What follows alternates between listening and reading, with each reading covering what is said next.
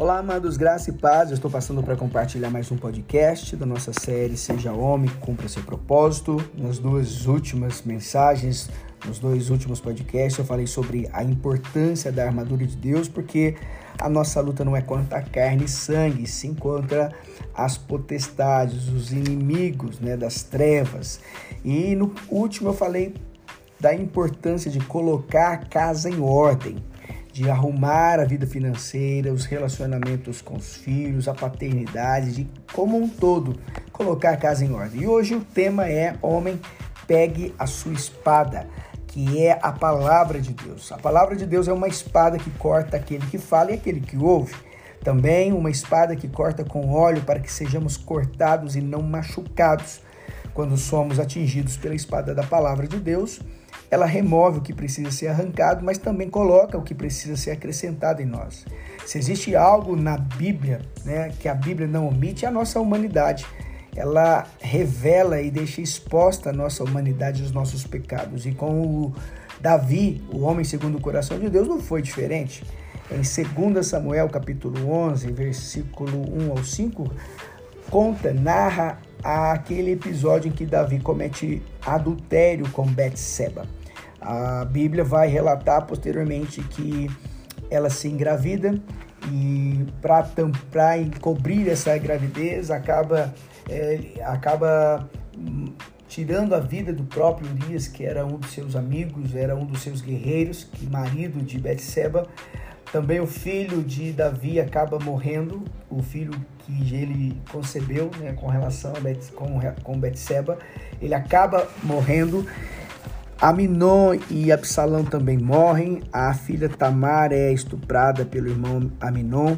E é um, há um caos na família de Davi por conta desse pecado, por conta desse adultério. E a Bíblia não, não esconde nada. Mesmo Davi sendo um homem segundo o coração de Deus, um homem que, que tinha uma certa intimidade com Deus, a Bíblia não, não esconde as suas falhas. Ela deixa explícito os seus erros, os seus pecados e faz questão de mostrar que todos nós somos falhos. Eu e você, nós falhamos, nós pecamos, nós precisamos é andar sempre com a espada na mão, a palavra de Deus. Lembra? Lembra de que há, há uma necessidade de nós vigiarmos em relação a isso. E essa responsabilidade de ter a espada em mãos é minha e sua. Ninguém vai colocar uma espada em nossas mãos pois pegar essa espada é responsabilidade nossa.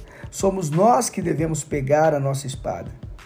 Existem muitos homens que têm vivido, que tenham vivido com pais que faziam tudo para eles e isso hoje, na verdade, gera um grande déficit, mais atrapalha do que contribui, pois são homens imaturos justamente porque sempre tiveram tudo em suas mãos e hoje não conseguem resolver os seus problemas.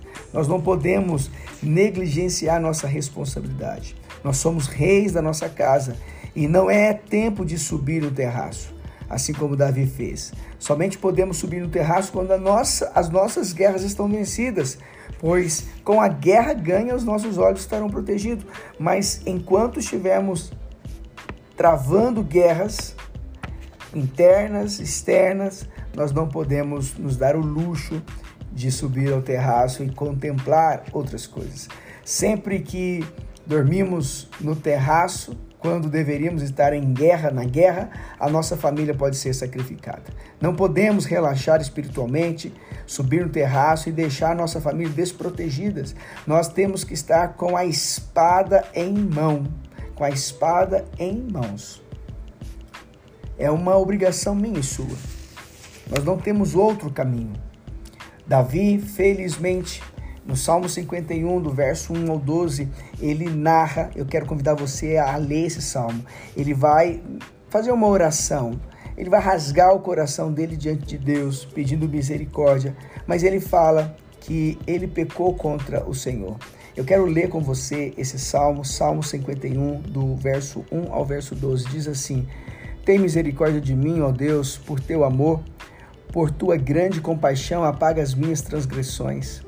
Lava-me de toda a minha culpa e purifica-me do meu pecado, Pois eu mesmo reconheço as minhas transgressões e o meu pecado sempre me persegue. Contra ti, só contra ti pequei e fiz o que tu reprovas, de modo que justa é a tua presença e tens razão em condenar-me. Sei que sou pecador desde que nasci, sim, desde que concebeu minha mãe. Sei que desejas a verdade no íntimo e no coração me ensinas a sabedoria. Purifica-me com isopo e ficarei puro. Lava-me e mais branco do que a neve serei. Faz-me ouvir de novo júbilo e alegria, e os ossos que esmagaste exultarão. Esconde o rosto dos meus pecados e apaga todas as minhas iniquidades. Cria em mim um coração puro, ó Deus, e renova dentro de mim um espírito estável.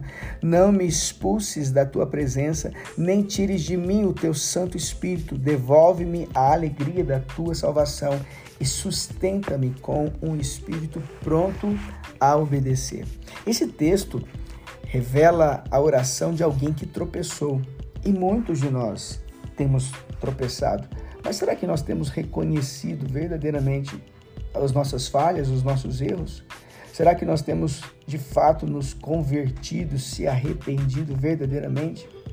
Amados, o Senhor ele é misericordioso e a misericórdia do Senhor vai, vai cobrir todos os nossos pecados. Sempre haverá misericórdia para nós.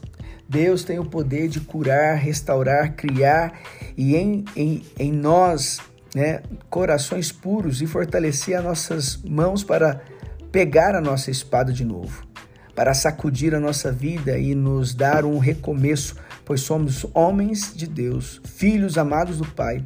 O Senhor levanta seus homens, posiciona reis que estavam fora da guerra, chama homens que estavam fora da posição, para que, como homens de Deus, possamos, possamos nos levantar e pegar a nossa espada nas mãos. Minha oração é que você, homem, possa se levantar hoje e pegar a sua espada. Não titubeie, esteja sempre atento com a sua espada na mão. Por isso eu convido você a ler e meditar todos os dias a palavra de Deus. A Bíblia fala em Josué capítulo 1 que nós devemos não devemos nos afastar da palavra de Deus, nem para a direita, nem para a esquerda. Não desvie dela, nem para a direita, nem para a esquerda. Ao contrário, medite na palavra dia e noite. É o nosso dever e como homens, como sacerdotes, reis, profetas da nossa casa, nós devemos fazer isso diariamente e cobrir a nossa casa com a proteção do Senhor. Amém? Se esse podcast abençoa a sua vida, eu quero convidá-lo a compartilhar com o máximo de pessoas possível. Até o próximo podcast. Um forte abraço.